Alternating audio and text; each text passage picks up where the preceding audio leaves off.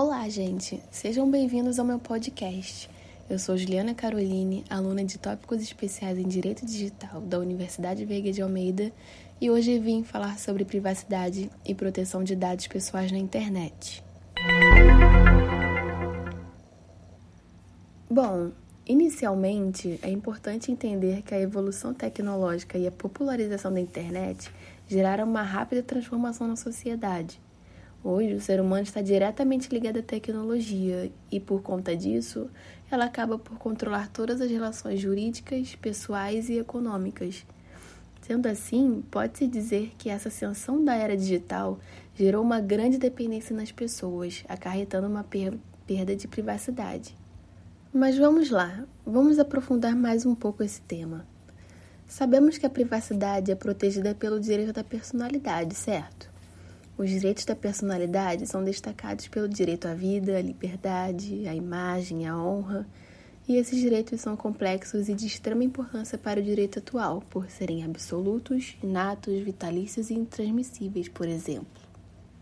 Enfim, os direitos da personalidade estão previstos do artigo 11 ao 21 do Código Civil, com o intuito de tutelar a dignidade da pessoa humana, e no artigo 5 da Constituição, por conta disso, o Código Civil e a Constituição prevêem os direitos da personalidade como direitos fundamentais do ser humano. Bom, hoje em dia há muito de respeito ao princípio da inviolabilidade à privacidade, gerando danos morais por serem prejudici prejudiciais à vítima. Falando na quebra desse princípio, é possível mencionar também que no atual mundo digital há diversas formas de violação do direito à imagem, à intimidade e à privacidade, como, por exemplo, o cyberbullying, que é a agressão moral e psicológica por meio das tecnologias e internet, né? O cyberstalking, que é caracterizado pela perseguição por meios tecnológicos, e o revenge porn, que é a divulgação de fotos e vídeos íntimos sem o consentimento da vítima, e o doxing, que é a obtenção e divulgação de dados pessoais de alguém. Mesmo com o resguardo da Constituição e do Código Civil, muitas informações pessoais fornecidas são desrespeitadas por aqueles que utilizam os dados alheios de forma abusiva e com má fé. Por isso, a questão do vazamento de dados é um tema cada vez mais recorrente, tanto no âmbito nacional quanto internacional. A partir disso, a Lei 13.709 de 2018, intitulada de Lei de Proteção de Dados, mais conhecida como LGPD, prevê em seu artigo 1 basicamente que a lei dispõe sobre o tratamento de dados pessoais, inclusive nos meios digitais, com o objetivo de proteger os direitos fundamentais de liberdade e de privacidade. Também acho importante comentar sobre o Marco Civil da Internet, que é a Lei 2.965 de 2014, que estabelece princípios, garantias, direitos e deveres para o uso da internet no Brasil levando em consideração também a intimidade da pessoa, a proteção à privacidade e dos dados pessoais.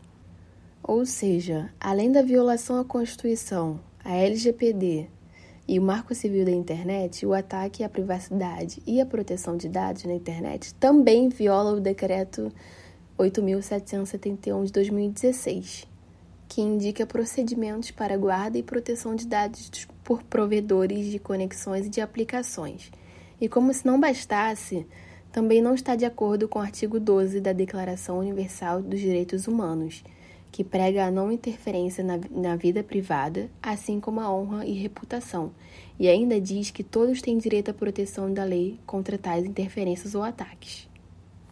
Então, em se tratando da privacidade e do vazamento de dados, foi criada a Lei 2737 de 2012, mais conhecida por Lei Carolina Dickmann, que tipifica criminalmente os delitos informáticos, ou seja, que torna crime a invasão a aparelhos eletrônicos para obtenção de dados particulares. Ainda tem a Lei Federal 2527 de 2011, que é a Lei de Acesso à Informação, que prevê a devida proteção às informações que estão sob o controle do Estado no que diz respeito à vida privada, à intimidade, à honra e imagem das pessoas. Em suma, o desenvolvimento da internet colocou em crise o conceito de privacidade das pessoas pelos constantes ataques de hackers, vazamentos indevidos e fraudes no armazenamento das informações. Enfim, Além de violar diversas legislações, também fere o princípio da inviolabilidade à privacidade, comentado no início do podcast, e acaba perpetuando ainda mais a prática do doxing e do phishing.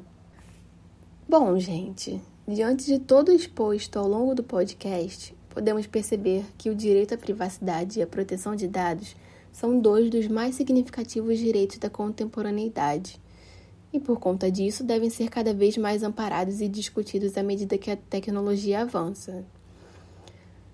Bom, pessoal, é assim que eu me despeço. Esse foi o podcast sobre privacidade e proteção de dados pessoais na internet. Até a próxima gravação. Um grande abraço.